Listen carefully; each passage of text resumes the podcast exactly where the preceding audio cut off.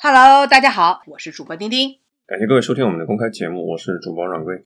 那今天呢，又是一个母亲节啊。那我看网上已经出现了一些段子啊，大家都会心一笑啊。有人说不知道母亲节送什么的啊，可以离家出走，送妈妈一天清静。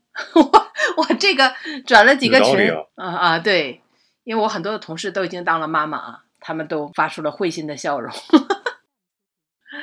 你知道，像我们同事他孩子可能都都是现在还是熊孩子阶段啊，他们觉得一年中最轻松的一天啊，就感觉最解放的一天就是开学的那一天，放虎归山啊，神兽归笼嘛。嗯啊，对，神神兽归笼啊，不是放虎归山，是神兽归笼。确实的，呃，非常的这个贴切啊。当然了，即使是中年女性对自己的妈妈啊，可能也有这种感觉啊，因为很多的妈妈都在给自己带孩子啊。所以啊，你感觉自己啊，可能带着自己的孩子离家出走啊，确实能让自己的妈妈清静一天啊。总之，这个段子放在哪个辈儿的这个妈妈身上啊，都会发出会心的笑容。当然还有这个神奇的祝福啊，说啊，妈妈送我上小学的时候，大盘三千点啊；妈妈送我上中学的时候，大盘三千点；妈妈送我上大学的时候，大盘三千点。现在妈妈送我孩子上学了，大盘它还是三千点啊。希望天下的妈妈们也能像 A 股一样永远年轻。你看这个啊，真的是 get 到很多人这一周的心情了，是吗，掌柜？一点没错，中国的 A 股是满三千四减两百嘛，嗯，指数涨到三千四的时候就立马退回到，就减掉两百点，退回到三千二百多点，这是上一周 A 股的一些表现嘛，翻绿了，三千点是一个几十年不变的一个旋律。所以呢，这一周的话题啊，其实。话题很多啊，但是呢，我们也紧扣啊母亲节妈妈这个话题啊，就可以大跟大家展开聊聊啊。首先呢，我觉得这最近这一段时间，大家可能印象比较深刻，一想到妈妈，可能就想到啊一个电视剧，就是《漫长的季节》。哎呦，这部电视剧火呀！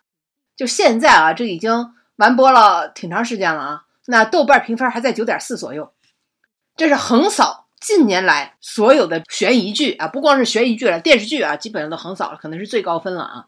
虽然我们说年初的大爆的狂飙啊，分数也远远不及这个漫长的季节，真的口碑这是要好叫好又叫座啊，确实里边个个都是展现出了神演技吧，可以这么讲啊。特别是作为呃东北人看这部啊，这个反正虽然说这个城市是虚拟的啊，但是呃总体框架是定位在东北的这样的一个电视剧，更是。非常的有亲切感，而且非常的让我融入进去吧，很入戏啊。尽管它又是我最喜欢看的这个悬疑的类型，所以我我是从第一集到最后一集啊，没有放任何快速的啊，就是元素的这个全部都看完了。呃，掌柜应该腾不出这么多 时间吧？啊，现在大家看电影、看电视剧就两种方式，你问对方看了吗？对方看了，要么就是真的是无缩进版本的看了，要么就是在抖音上。五分钟讲完十集这种角度看了，如果一个片子比较值得大家去回味的话，可能还是选择第一种方式，对吧？非抖音这种压缩版的、快速消费版的。咱们中国人拍电视剧还是比较有有有能力的。对对对，电视剧的成就，我觉得远远大于电影作品啊。那说实话啊，我觉得真的在现在有各种各样的讲解，还有各种各样的倍速这样的一个前提下，能用元素看完一部电视剧。可能是这一部电视剧，我觉得最大最大的肯定。你知道这部电视剧啊，它跟我们看的那些怪水剧不太一样啊。我们知道我们以前看那个怪水剧，掌柜你有印象吗？就在那个各种各样的视频平台上看那些电视剧，一共就可能三十九分钟啊，往往我们看就四十分钟、三十九分钟，前十分钟都是上一集的回顾。你你有这样的感受吗？我看了半天还在上一集的回顾，那我想把上一集的回顾看拉完啊，一拉好，哎，怎么这部电视剧剩半截了啊？然后呢，好不容易看进去了，哇，一会儿就进入了各种各样的主角的回，就是回忆啊，一下就又又把上一集又回顾了一遍，一回忆一闪现啊，又又是看了一遍啊。然后呢，哎，经常我们还看到一些。明明莫名其妙的一个支线的情节，跟主旋律没有任何关系。你看过原著的，发现原著里也没有这段啊，这哪来的呢？哦，原来有个带资进组的这个演员，对吧？要给他加戏啊，生生的就是就跑出一个角色，莫名其妙演上一段啊，这样的实在是太多了，你就感觉挺好的一锅汤里掉一颗老鼠屎的感觉啊。但是这部剧你就感觉特别的尊重观众，他这部剧的每一集的时长真是惊人了啊，时长不等，有的单集长达一个多小时，甚至近两个小时，比电影的时间还长。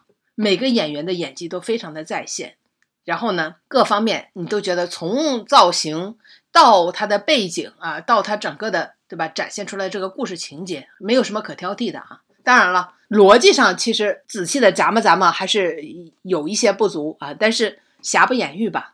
那关于这部剧的讨论非常的多，嗯，我觉得单聊几期节目可能都聊不完，所以我就想这一期呢，正好也是母亲节嘛，就从这里边并不特别起眼的一个角色，也就是王阳的妈妈啊，王响的老婆美素，就是这个妈妈谈一谈。我觉得这个妈妈演的真的是太好了，好到什么地步？我看了很多评论。大家都说这是不是一个群众演员？她就是一个东北大妈妈，就 直接被拉来了，就感觉太本色出演了。大家说这这不就我妈吗？就这种感觉，每个人都觉得这不就我妈妈啊！我就提几个细节啊。第一个细节啊，不是掌柜，你妈妈织毛衣吗？小时候织过，童年的记忆，青春少少年期的记忆，对吧？现在我觉得，反正我觉得我这辈人，至少是我我认识的人啊，没有人在织毛衣。买毛衣不香吗？这么一快很快就买一件不好了马上就换掉，对不对？什么羊绒的，什么纯羊毛的都有的，干嘛还要织呢？但是妈妈那辈是织毛衣的，而且毛衣是买了毛线回来。大家都知道毛线团儿，那个毛线团儿是用毛线缠出来的。这个掌柜你知道吗？小时候有这个画面感，我已经完全就是。淡忘了啊，就是这样的一个情节。竟然看这个电视剧，我想起来，我很小的时候，我妈妈一直让我帮她撑毛线。如果我不帮她撑，她就会把毛线套在自己的膝盖上，对吧？盘坐盘腿坐那里，套在自己的膝盖上，就在那里自己把这个长长的这个毛线毛线卷儿啊，然后缠成一个毛线团儿。哇，这个电视剧里他演的太自然了，你就感觉他就是从自己家炕头挪到了镜头前的炕头，然后就在那里缠毛线、织毛衣。织的特别特别的熟练啊，而且呢，就是他有一个给孩子夹菜这个动作，一下把菜就掉在桌子上了，第一筷子啊，这显然不是演出来，然后他就特别自然的就把掉在桌子上的菜夹到了自己的碗里。你想想，就是这些小小的细节，你就感觉他就是一个真正的东北的妈妈，或者是每个家庭里的妈妈的那个形象，完全就非常非常的生活化啊，让你感觉一点都不出戏。前一阵子就五一之前嘛。跟大家去节目里分享过，呃，带爸妈去杭州旅游，为啥呢？因为他们来上海看我。我生活里有一个难题，就是我有一个衬衣的扣子丝线滑了，马上就要掉了，对我来说是一个难题。正好我妈妈在，让她去帮忙补一下，就非常的顺利的一个过程。但这种事情，你说让年轻人去做，挺头疼的，一点针线活的基础都没有。当然了，如果父母不在身边的话，你也可以去找小区这种专门补衣服的地方，是吧？都行。只不过一些，我理解啊，在一些物质比较匮乏年代所养成的全民的一些习惯、一些生活方式的理念，在现在一个物质相对充足的年代，它已经比较的古早味了，比较的青春记忆了，很难再看到那些画面了。嗯，所以他真的能够把这个情节再现出来，就让感觉。大家感觉真的非常真实，因为他演的是那个九十年代的时候东北的情景嘛。现在是确确实是没有人再可能这样去做了，很多人就对这个演员就产生了这个怀疑，就说为什么这个演员演东北阿姨这么像啊？他是不是刚转行做演员？然后你你知道这个演员的背景吗？他在美国一直是混美国影视圈的，一直是在美国拍电影拍电视剧。后来网上有人放出了他在美国拍的这个美剧里面的这个镜头。一口流利的英语也就算了啊，在里边当然也演妈妈，然后他是中英文掺杂这样一个角色，他说的中文是粤语，就说几句英文，中间再穿一一串特别熟练的粤语，然后你再 回头再看他演这个满嘴特别地道东北话的妈妈，就觉得这个演员啊真的是神了。就当我们感觉一个人演的特别像、特别本色出演的时候，往往你可能不知道，就是他能够演出这一碗水，可能真的后边有着一桶水的积累。所以，我我我，当看到他另外一个角色的时候，哇，真的完全难以想象这是同一个人。人家是专业人士吗？为什么说这个妈妈啊，就特别的深入人心？不是光光刚才的这些细节，我相信所有看的剧的人啊，可能都都有这样的一个感受，就是她演出了一个妈妈对孩子特别无私的爱。当然了，首先啊，她惯孩子啊，这可能是。很多当妈妈的这个通病了，对吧？忍不住就惯了孩子啊，孩子再熊，对吧？再淘，对吧？再不上进，作为妈妈的总归也是心软的。那最后把本来是他爸爸把这个王阳五花大绑了，不让他跑出去，结果这作为妈妈还是心软了，把他放出去了。结果孩子就再也没有回来嘛，对吧？这可能作为妈妈一个最大的遗憾。但是在这里面啊，为什么还是让人感觉他是里面最？温柔的这样一个角色呢，啊，他可能明明是一个男性的戏，在这里面啊，我就感觉他体现出来了一个女人最大的力量，就在于她又能够理解自己爹味儿很浓的那个丈夫，嗯，丈夫对她指手画脚，对吧？这也看不惯，那也看不惯，什么事儿都要挑毛病，但是她能够理解丈夫，她能够知道啊，这个丈夫内心执着的事情啊，他想干什么。然后能给予他理解，另外她就是对儿子的这个理解，也是让我非常感动的。因为我们看的这个电视剧里，这个王阳真的特别特别的不上进啊，复读了一年，呃，大学也没考上，然后呢，对吧，吊儿郎当的啊，也不好好上班，就种种吧，每天就游手好闲，然后晚上就去 KTV 打工，任何一个父母都受不了他，对不对？然后他爸爸呢，就想要么你再读一年，呃，这复读一下，然后再去考大学，要么你就进厂，那儿子。当然就非常的抗拒了。我为什么要过你们安排好的人生？我最讨厌这样的人生了。那他妈妈当时就跟他说了一段话，这段话让我感觉啊，就感觉我妈妈都再现了这样的。他就说：“他说我们这一辈人的身上啊，都是有个圈儿的啊。那这个圈儿呢，就是所有的人都按部就班在这个圈里走着，没有人问为啥啊，也没有人到圈外溜达过啊，就连踩那个线儿都害怕。但是呢。”对吧？一代人有一代人的人生，有一代人的生活。那你这辈子，你这一代年轻人可能就不想再过这样生活了。妈妈能够理解啊，这个。但是呢，我跟你爸爸可能都是有那样的一个思维模式啊，所以就就还希望你能够按我们的要求去做。但是你不能，妈妈也是非常理解你的。你到时候过你自己想要的人生就行。这个可能大家可能长辈别说你觉得有时代感，但你想想，我们现在的妈妈是不是也这样呢？当你非常的抗拒。或者是对吧？声嘶力竭的去跟他争吵，去怼他的时候，最后其实往往我觉得退步的都不是我们，其实是我们的妈妈。然后他就真的是愿意放下自己的那个立场，用来去理解你。那种生活中有一个圈，希望框住所有人，他其实有一种行为的惯性在，或者是叫思维的惯性在。那是一种集体主义时代的生活范式的模板。很难跳脱出去，而且它不是一个家庭，它是一个区域有典型的特征。比方说华北平原的，比如说我老家的，呃，江苏徐州那一块的，比方说福建跟广东那一块的，它会有一个集体的惯性、集体的生活范式。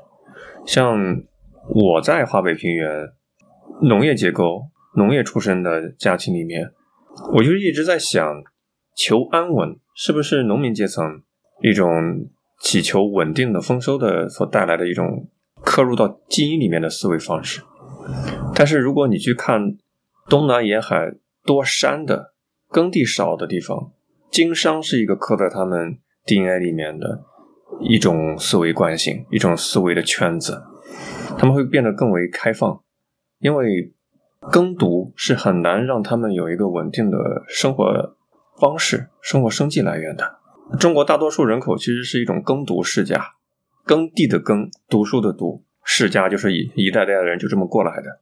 为啥呀？因为大多数农业人口家庭背景就这么来，所以像我的爸妈的一些刻在他们脑海里面这些圈子，就是要求稳定啊，千万不要走远了，越稳定越好。我我有时候挺反感背负在身上的这些思维印记的，因为你去看福建，去看广东。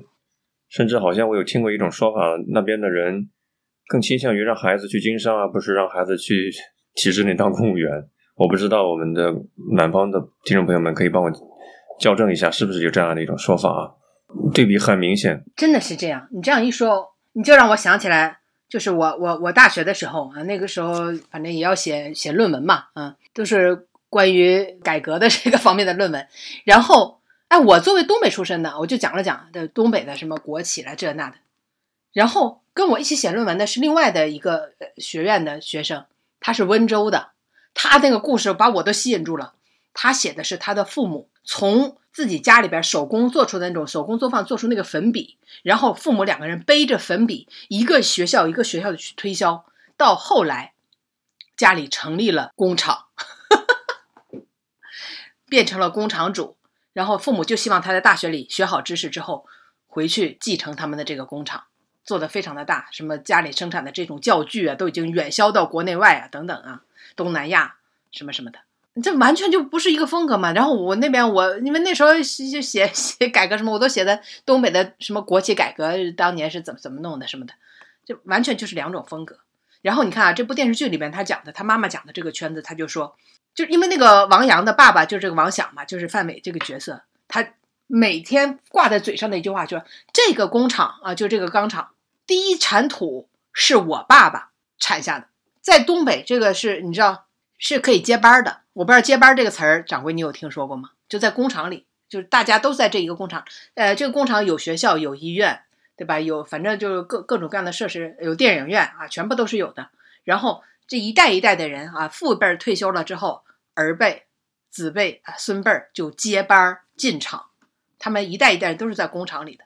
所以他觉得你要是不读书了，你就应该进厂啊，对吧？这在他们就是一个思维故事。要不然呢，对不对？整个这个城市就是围绕这个钢厂。来成立的，东北都是这样的，先有工，先有厂，然后可能才有城。那所有都都围绕这个，从幼儿园到大学，可能围着这个工厂都是有的。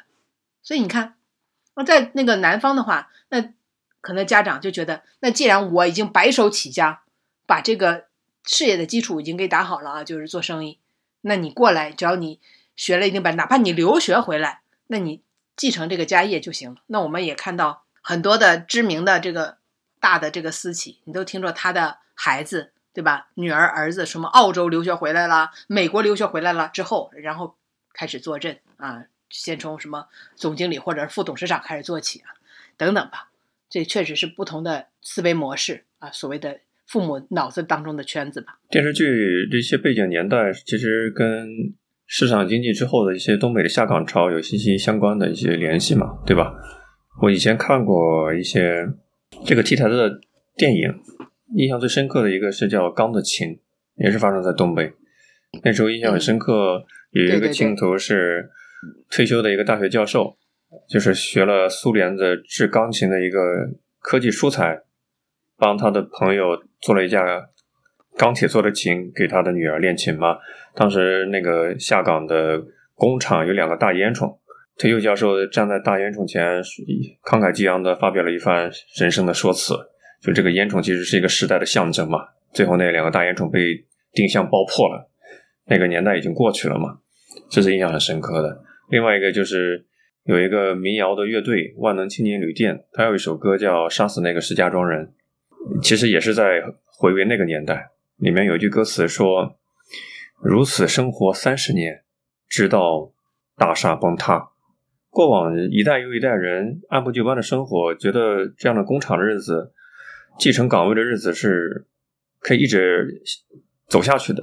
但是突然一一天大厦崩塌了，对吧？突然就下岗了，突然体制发生这样的变化，让很多家庭是支离破碎的，让很多人的观念是被冲击到的。你知道我看那些作品的时候，我脑海里想的是啥？就想到是这种满满清的 满清到民国。那些满清的贵族们突然发现好日子不在了，又不得不去接受新时代那种生活营生的变化，对吧？那种冲击感，那种不适应感就很淋漓尽致。类似这个电影，我不知道掌柜有没有看过，就是蒋雯丽演的《立春》。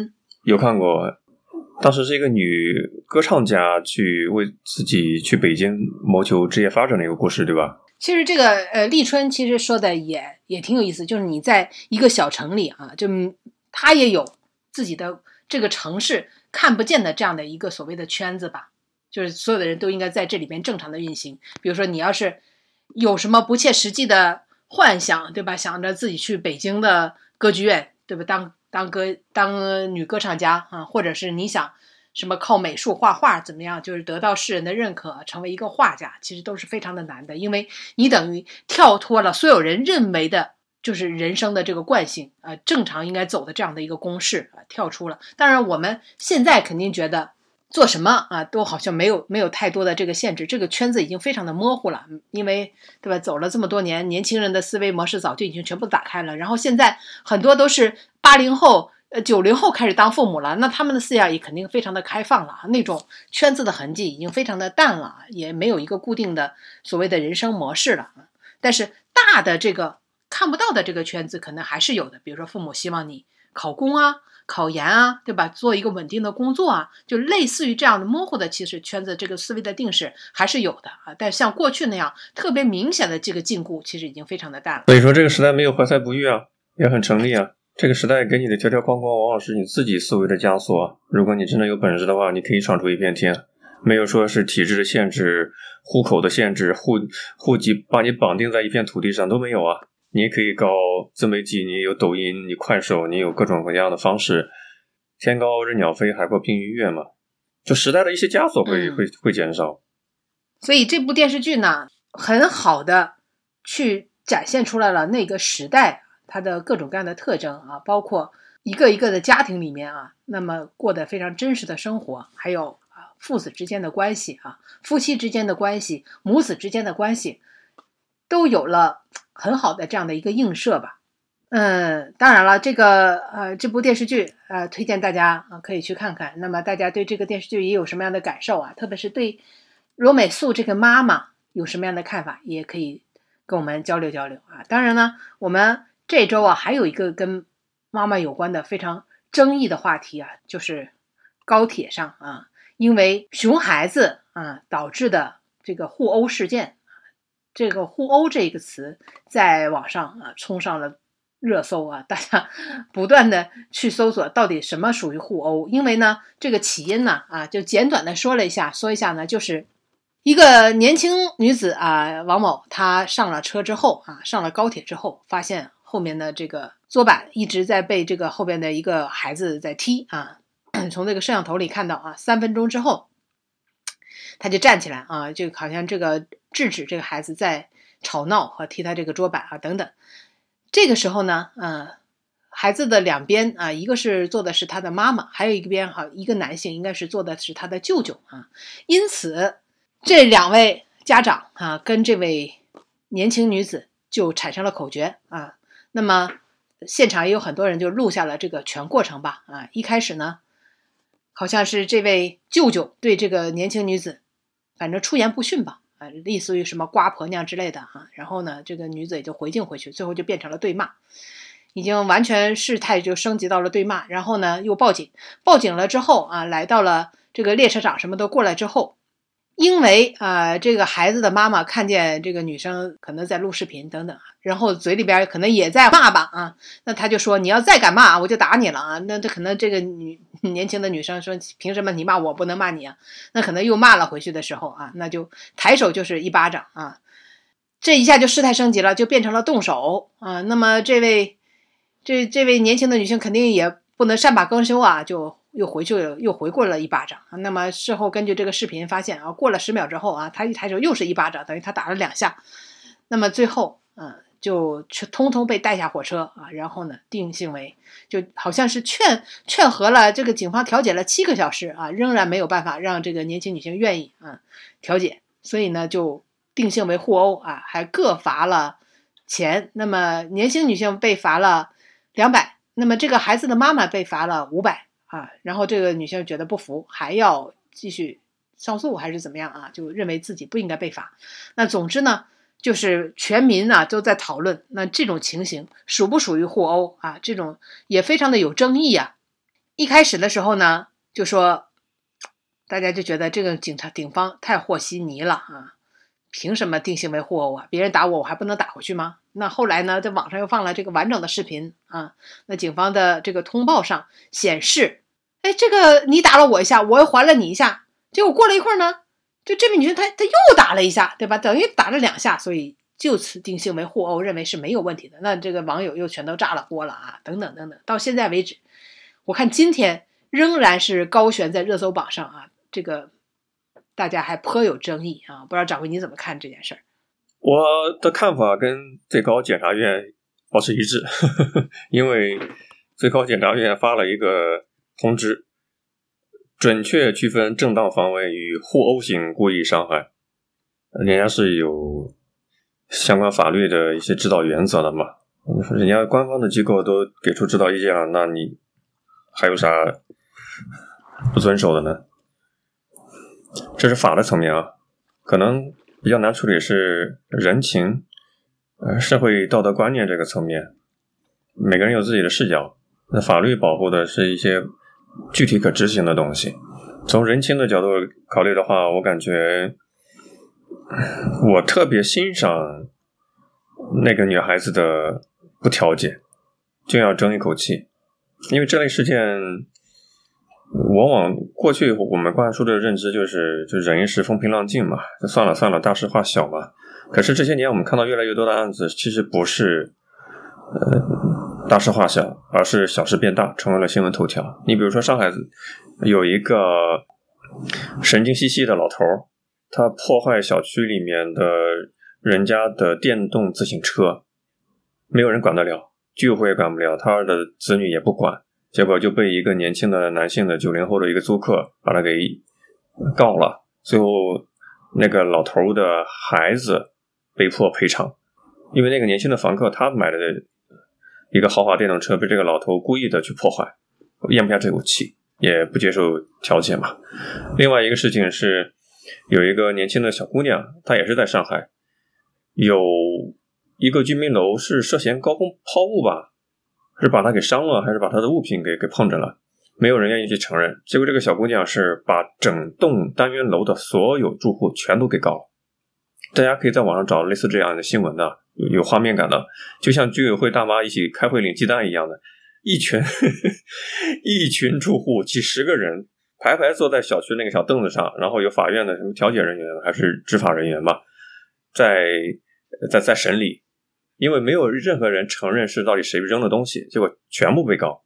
我是其实挺欣赏这种行为的，我说我挺欣赏年轻人的这种行为的，知法懂法，而且不太像是。向过去的一些规则去认可，很懂法，很有勇气跟折腾的心去为自己争一口气，我挺佩服这类人的。所以像这种小姑娘不愿意去和解，自己赔了两百块钱，对方赔了五百块钱，调解了几个小时，咽不下这口气，我是表示理解啊。呃，虽然不能达到感同身受的地步，但是这种案件的出现。可能会让那些以后会发生的一些情况，双方都会更冷静的掂量掂量吧。这是我的看法。嗯，这事儿我本来对一开始跟掌柜的意见完全是一致的啊，因为在高铁上、飞机上也是深受这些熊孩子之害啊。但后来呢，有一位我们年轻的这个妈妈啊，听众就给我发消息，就谈了他的看法。哎，我也是挺有感触的。他就说啊，他说作为妈妈真的挺难的。他说你知道那高铁呀，一坐就是几个小时，三四个小时、七八个小时都有的，大人都坐不住，别说孩子，就孩子是真坐不住啊，他就忍不住要动，他就忍不住要喊，父母也非常的这个头疼。但是坐那么长的时间又不能活动啊，就是孩子是控制不了他的这样的一个行为的。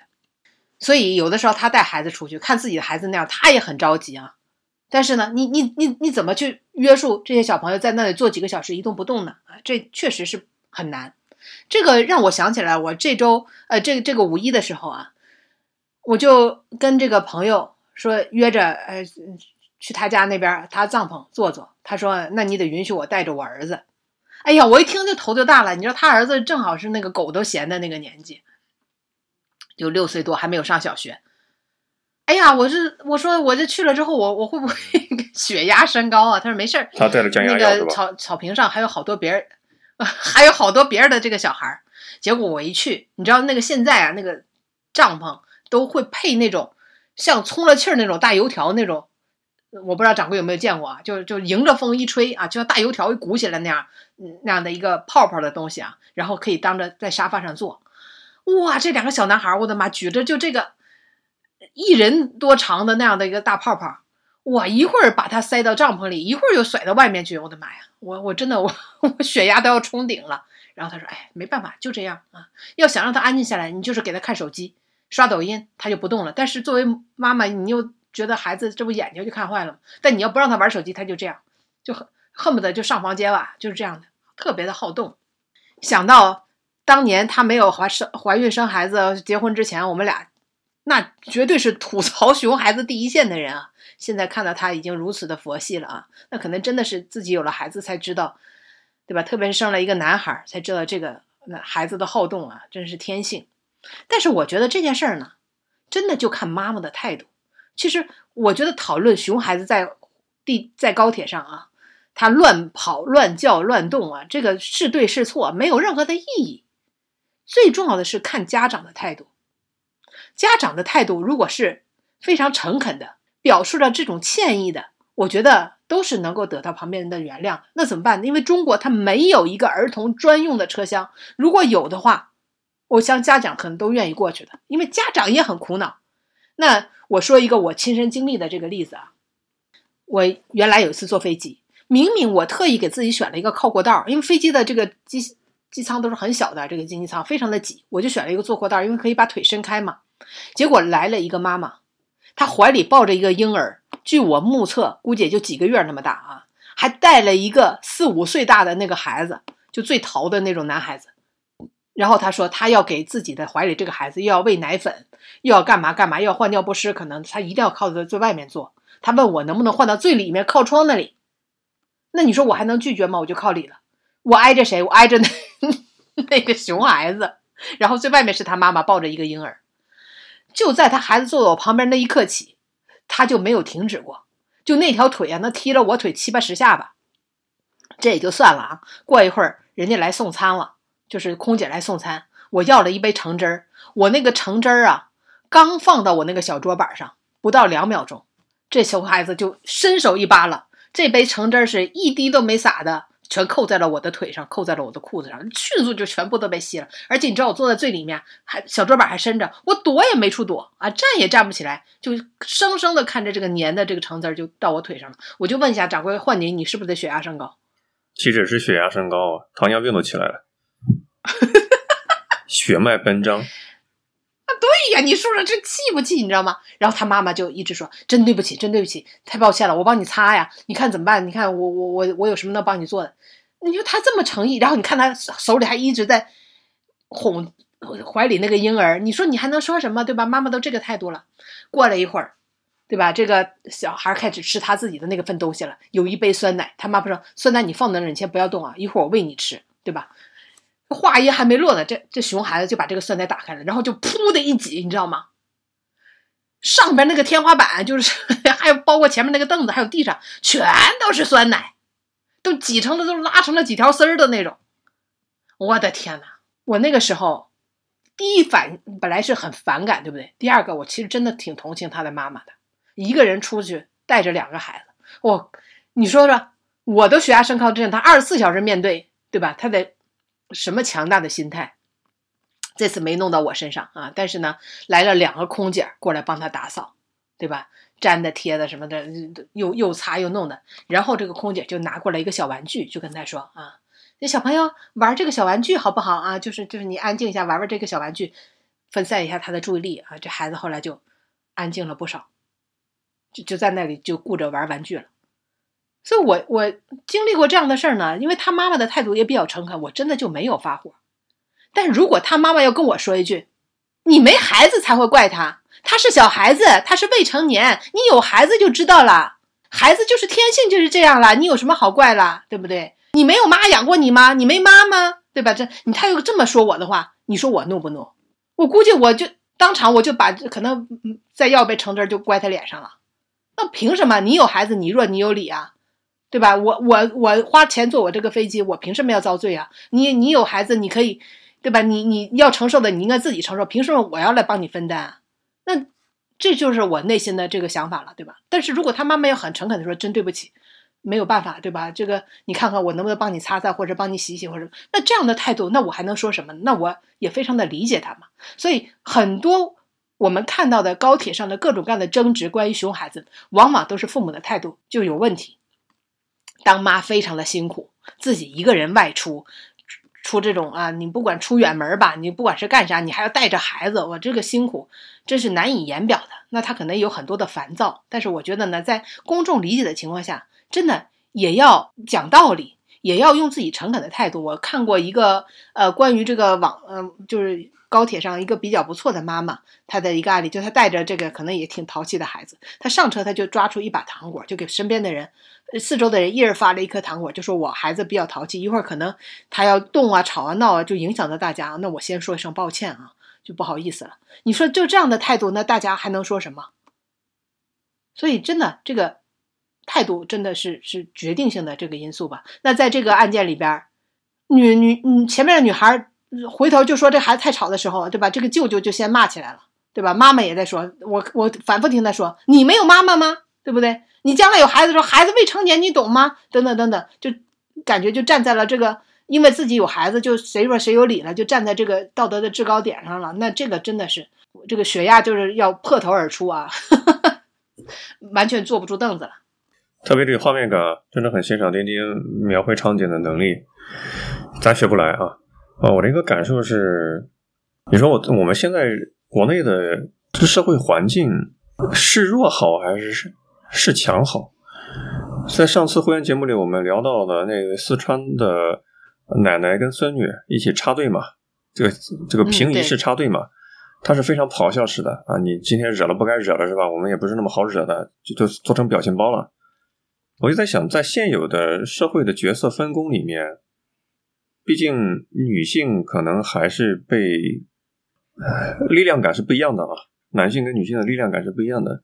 我在想，如果女性选择示强跟示弱，可能示弱是对他们更更好的一种选择。示弱不是说你这个人很弱，你的力量确实比不过对方，但是示弱是一种我认为更高明的一种能力，尤其是在社会分工的男女角色的这种认知情况下，女性的示弱不会被身边的人说再去加以去苛责，你已经示弱了嘛。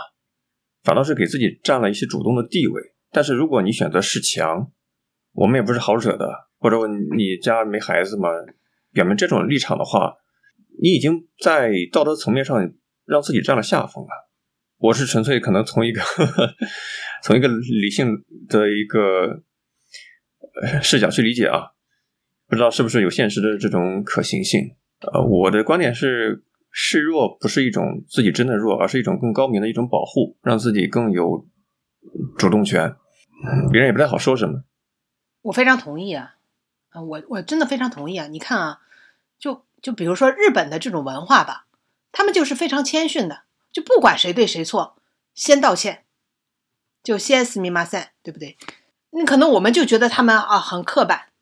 然后呢，也没有什么诚意啊，就这么着。但是你这种很难起特别大的冲突，因为对方就先示弱了。这个在我们的这个生活中其实也挺常见啊。我就是觉得，为了尽量的减少矛盾，节省大家彼此的时间，能示弱就先示弱。比如说我在地铁上，你知道那个车厢一晃啊，我就根本就站不稳。有一次我就狠狠的踩在了另外一个人的脚上。啊，我自己都觉得踩的挺狠的啊，因为我的脚都硌到了。这还能说什么？马上道歉呢？但是我觉得我这次可能踩的太狠了。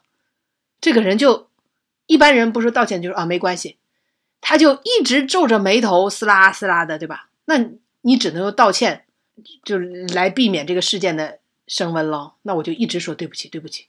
我都我觉得我都能说了几十遍的对不起，就就真的非常诚恳的说对不起。后来他也没没有再说什么，示弱。并不损失什么，但是能让事态进展啊降到最小。但我说的这种示弱，真的并不是说已经在对方根本就没有理，对吧？是是你被欺负了，然后你在违背自己内心的这样去去示弱、去道歉，是去这么对吧？卑躬屈膝的，然后丧失人格、丧失尊严的，并不是这种情况，而是我们真的有错的时候，真的可能就是被被别人不那么容易理解的时候。我完全，我们可以先通过示弱的形式，然后大家难道你示弱之后就不能理解你了吗？你带着孩子，你是一个年轻的妈妈，你带着孩子，孩子一直在闹，你向别人道歉，别人难道没有一个能理解吗？就算他没有理解你，继续说你，这时候舆论就站在你这边了呀。你都道歉了，还想怎么样，对吧？但是在这个视频里边，可能有些妈妈是能够跟他共情的。但是如果你要听到这个视频里的声音的时候，你会觉得，其实这个妈妈也太咄咄逼人了。她一定让前边这个年轻的女孩对她的孩子进行道歉。那女孩说：“你你先骂我。”她说：“那好，我我我向你道歉。现在你必须对我的孩子道歉。”所以这个太咄咄逼人，包括对吧？他还带着一个现场还有一个男性嘛，对吧？这等于两个攻击一个啊。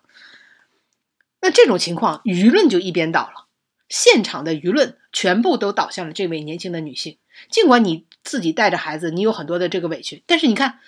上面的人民群众都没有一个站在你这边，一个东北大哥啊上来对吧？主持公道啊，替这个年轻女性说了很多的好话啊，就说你看是你先骂了人家，那人家回回回头骂你有什么错呢？只许你骂人家，人家不能骂你吗？那你为什么要打人家呢？对不对？然后人家不能还手吗？啊，就这东北大哥在主持公道时候，整个车厢还响起了掌声。那你看这舆论都不站在你边，但是如果你一旦示弱了，那我相信道理又回到了你这里。会有人同情你，也会有人支持你啊！那这个事态，那肯定就不会像这样去发展了嘛。可是我们真的在一特定的场景下，你的反应是一种本能性的反应，是不经大脑思考的反应，是一种条件反射式的反应。有些时候，诸葛亮呢，比如说认为自己更有效的方式是，当时是无法去控制的。你看，我们体内多巴胺、内啡肽、催产素、血清素。肾上腺皮质激素，就各种应激的场景下，它发出了一些反应，其实是我们的大脑的叫什么叫叫动物脑，叫爬行脑，它不是人类的大脑前叶那个那个皮质它的深思熟虑后的反应，它是一种基于本能的应激反应，那很多人是没有掌握这种能力的。所以可能就是本能的，你推我一下，我立马火就上来了，是吧？这是也是人之常情啊。说归说，想要实践的话是有一定难度，你必须得有一一番自我的认识之后，你在下一次本能性的条件反射式的做出一些行为的时候，你才能够意识到你可以有换另外一种方式的可能。嗯，一定要在事后复盘的时候，晚上睡不着觉，在大脑复盘。嗯，对我最近看了一本书是。呃，美国的一本畅销书啊，的标题叫《如何跟所有人都能聊的人聊》，如何跟任何人都能聊得来。它里面有一句话让我印象特别深刻，他说：“没有人能够让你生气，是你自己选择生气。”啥意思呢？他书里大概是想说，别人做了什么让你特别生气的事情，是你自己选择生气。对，你可以选择不生气，就好像有点打太极一样。把这个力量又回推过去了，就没有让这个力量附在自己的身上。这是一种很高级的情商能力啊！真的，我我可能认为自己做不到，大多数人可能也很难做到。但是，确实是你选择了让自己生气，你可以选择自己不生气的。这就是一种所谓的原认知嘛，就心理学上的原认知，有关于认知的认知。讲人话就是一种自省的能力，你能观察到自己的起心动念。你是这一刻是开心的、生闷气的、不爽的、压抑的，观察自己的起心动念。我看了这本书之后，还是蛮受启发的。但是，真的日常生活中很多是条件反射式的反应，人就是一种条件反射的集合。确实啊，我以前也被激怒过啊。就以前我刚上班的时候，就挤那个公交车，我不知道大家有没有挤过上海早上啊七八点钟的这个公交车，真的是能挤到你五脏移位啊，真的。胸腔都能给你挤到腹腔去，就那种感受一下怀孕生小孩的感觉嘛，对吧？胎儿在体内发育的时候，就是这样的一种对母亲造成的器官的影响呀。然后那个下车的时候，你就看见车门在那儿，你别说你想移过去了，对不对？你你身体的部分肢节，你想移过去都难，对吧？你插个手指头过去都难。然后眼瞅着到站了，你挤不过去嘛，你就只能喊娘娘娘娘，我要武器，对不对？结果这挤的时候，旁边人哎，早干什么来着？那怎么早不往挤出去了？对不对？哇，这人的火真的是一下就能被搓起来。就是你就感觉，难道你还要问我吗？对吧？嗯，我为什么挤不出去？那前面那有空间让我挤吗？啊，但那时候也忍不住回回几句嘴。但是后来呢，确实觉得自己的这个心态啊，就稳定了很多啊。可能刚才掌柜说的这种啊，不生气也有很有道理。另外呢，我也看到了，就就那么一个小故事吧，就是反正就是一个责人了，对吧？然后人家就说什么，看他踩到一个狗屎，他竟然头都不回就过去了。就他说你没你不知道你刚才踩到一个狗屎吗？他说踩到狗屎又怎么样？他说这件事情已经发生了，我无论是为他生气，对吧？还是懊恼，还是悔恨。都不能改变这个事实，而我懊恼、悔恨，对吧？这个、这个什么什么愤怒，这个只会为我未来的人生又浪费了一段时间。这个事实完全都不能改变，所以我没有，就是没有任何意义要去为这件事情再浪费一秒钟的时间。已经发生的，我当然这个心态也很难做到哈，这完全存在在这个理论当中。但是有的时候你非常生气、非常烦恼的时候，你想想这句话，你就有道理。这件事你还能改变吗？还能逆转吗？不能，那你就不要再去纠结啊，去去浪费时间为这一点事情，真的是不值当啊。另外，我一点感触就是，现代人已经不像过去了，就非常讨厌，或者大家因为上网上多或怎么样，就非常讨厌被道德绑架。就吵架时候，如果你丢出一点几句让别人感觉被道德绑架的话，其实是非常容易激怒对方的。比如，就这个妈妈说的：“你没有妈妈教养吗？你没有小时候过吗？”或者说。他是未成年，他还是个孩子啊，怎么怎么怎么地？这你不说，大家也都知道。但你这样说，就感觉会被道德绑架。就是只要因为你有一个孩子，所以那女孩也说，因为你有个孩子，你就有理吗？因为你有个孩子，你就可以任意的欺负别人、骂别人，对吧？这个对吧？别人就都要让着你吗？凭什么？对不对？所以这个，我觉得现在人们其实是比较反感去去这样去讲道理的。还有，我今天看到一个视频，我也感觉到这个。这个 血脉喷张，这种感觉，就是一个一个男士想想这个停车啊，结果发现一个中年女性吧，就站在那个车位上啊，给自己可能家人还是朋友，根本车还没来就在那占位，人站在车停车位上去占位，然后这个男的就想停进去，这女的就一直在说，就一句话：“你是不是男的啊？你是不是男的？” 这血压升高，我是个女的，我都血压升高，就是你拿男女这件事情。来作为你的你的理，对吧？来作为你你手中的武器，其实真的是非常无力的，因为人们已经受够了，或再也不想受这样的一个道德绑架。有理就说理啊，千万不要没事儿就道德绑架别人，真的非常容易激怒别人。我还是很欣赏帝都朋友们幽默感的。几年前，我跟爸妈去北京旅游，在北京的地铁里面发生了一幕，当时应该是感受到了北京的。晚高峰，地铁非常的拥挤，结果两个女孩子发生了语言上的艺术交锋。一个女孩子对另外一个女孩子说：“你为什么站在这里吧？”大概意思吧，因为她好像有点推搡。另外一个女孩子的回应呢，是她可能就掌握了在帝都生活的生活的生存的哲学吧。我就喜欢站这儿，嗯，一连重复了好几遍，我就爱站这儿。结果。那个另外一个女的就说了一句，让我们全车厢的人都鸦雀无声，瞬间空气凝固了。另外一个女生 PK 她说：“你就爱站这儿，你舅妈怎么没来？” 全车人惊呆了，这帝都的人的幽默感爆棚啊！这不是我们小学生吵架的时候会说的话吗？一瞬间空气凝固了，我是很有感慨啊。这一下子吵架吵不下去了，好吗？一招 KO，一剑封喉。怎怎么还在这里抛梗了呢？对啊，对对，那个女的就抛了谐音梗呢。那个女的想了老半天，不知道怎么回应，一下一一剑 KO。啊，谐音梗是吧？啊。其实，在母亲节这样的一个特殊的时间，当然我们可以看到朋友圈的母亲节的各种祝福刷屏啊。我相信各位的母亲也都是能看到的，这种仪式感是拉满。挺有意思的，生活中需要一些仪式感。每年固定的日子，人是有感情的动物嘛？呃，重在情这个字，呃，生活该需要一些仪式感。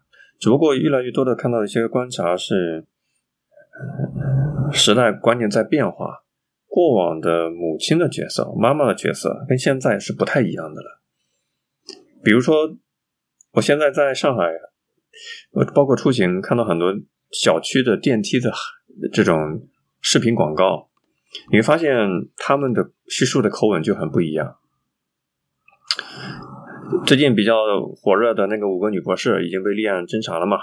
她在试图去借着对女性的一些女性标签焦虑，嗯呃焦虑来去炒作嘛。还有一个特别火的一个洗脑的广告视频，具体什么产品咱们不给他打广告啊，但是那个台词是这样子的：几个小孩子不停的跟他妈妈提各种需求，妈妈我累啊，妈妈我饿啊，妈妈我怎么怎么样，结果他妈妈说了一句妈妈我累，这明显是打视频广告给可能九零后的年轻妈妈们去看的嘛，跟他们去共情嘛。过往的就妈妈这个角色，她可能是一种隐忍自己，消灭掉自己的性格、个性，消灭掉自己的个体的需求，成全家庭，为自己的孩子考虑，这样的一种这双引号的伟大的奉献的母亲的一个形象。但是现在好像不是这个样子了，现在其实更多的是一种做自己啊，你妈妈要做自己，爸爸也要做自己。不要说像过往那种苦大仇深似的，一辈子奉献只为自己家庭，忽略了自己存在，对，这种感觉牺牲自己照亮孩子，对吧？一切都为了孩子。是啊，嗯，甚至说年轻的子女们对父母过得好的一种期待啊，也包括就是你爸妈就做自己，你爱怎么玩旅游，做自己喜欢事情就开心就好，并不是说你隐忍着为着我，我会可能百分之百的开心。最最近这个网上你知道吗？有有一系列的这个视频啊，反正总是一个主题，就是九零后妈妈。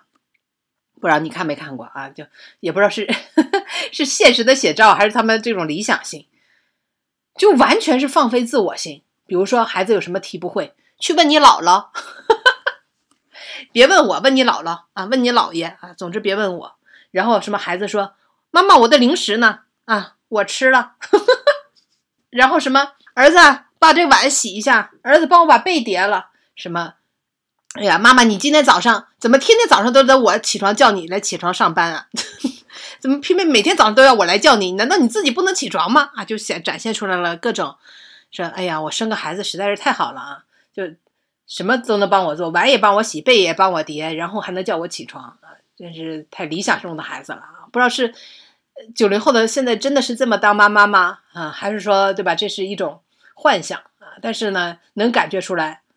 至少这样的一个主题能感觉出来，还是想 做自己，做做真实的自己，不是在做那种只为奉献啊，一切为了孩子的妈妈。如果你从生物学的角度来去理解母亲跟孩子关系的时候，其实是挺残忍的。我们不谈，就是世俗意义上的这种养育之恩吧，奉献之情吧。如果你从自然科学的角度，就两个肉体之间的这种。关系的角度，你会发现母婴关系是非常残忍的一种关系。其实婴儿是母亲身体的一个异物，是一个外来侵蚀物，但是它的免疫系统已经进化出来了，不会去消灭掉它。同时呢，婴儿会用各种方式去争夺母体的身体的营养资源。你可以看一下网上有很多科学的一些动图，胎儿从母亲的身体里一步步的发育，会把母亲的内脏往上挤压到很严重的一种位置。跟母亲争夺各方面的资源，同时，婴儿的身体会分泌一些激素调节的物质，会抑制他的母亲身体里面的血糖啊，其他各个方面的水平，来更多的导向自己。这个 有很多化学的机制在里面。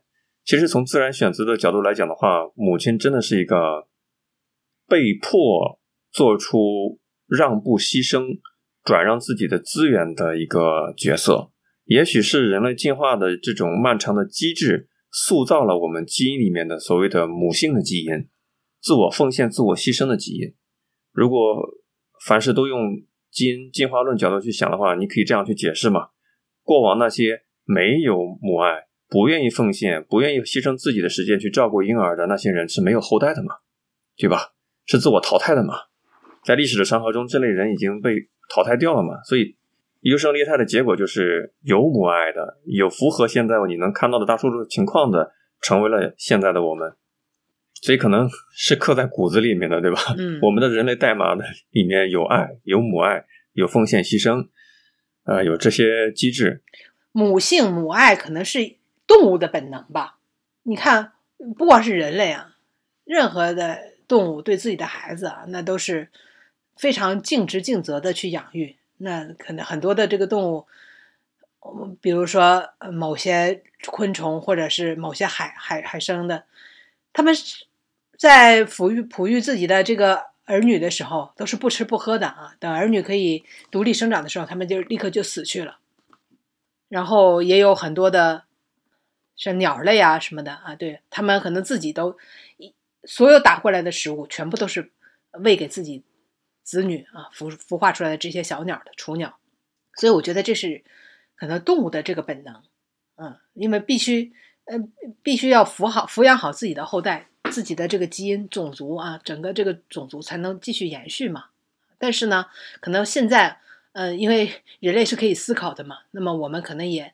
现代的这个年轻的母亲啊，八零后、九零后的母亲也开始更加的注重自己内自己自身的价值和内心真正的这个需求吧，就不再去扮演苦大仇深的这个母亲。那么现在的孩子，我看也有一些报道说，现在网上去搜，发现很多的孩子也希望妈妈能够做回自己，对吧？想希望他们能够先做自己，再做妈妈。我觉得能达到这样的一个和解，我觉得这是一种和解吧。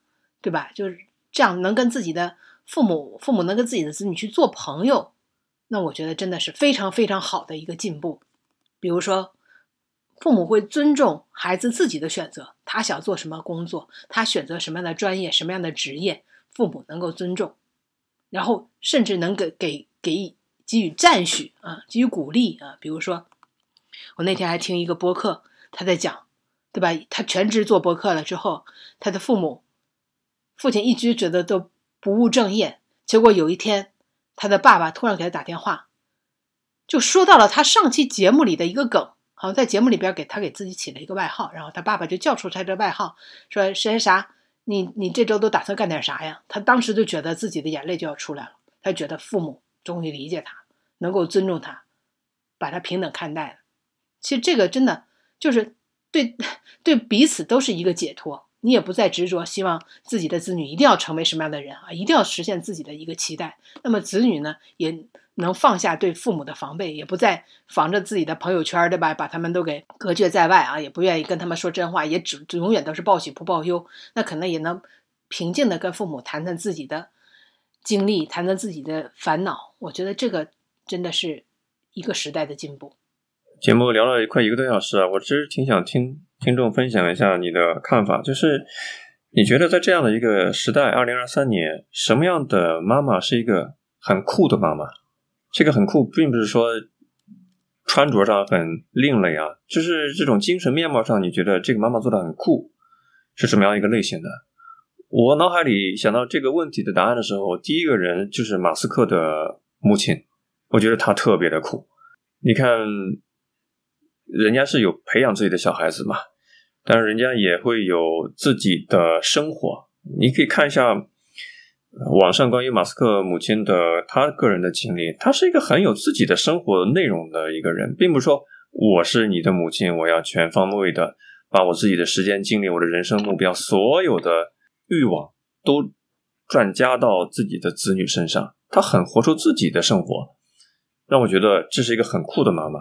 非常好，而且他现在接受采访的时候，你看每次都是 特别潮，的特别时尚的一个打扮。可能人家再到个七八十岁，还是那么一个很酷的一个妈妈，很酷的一个独立女性这样的一个角色。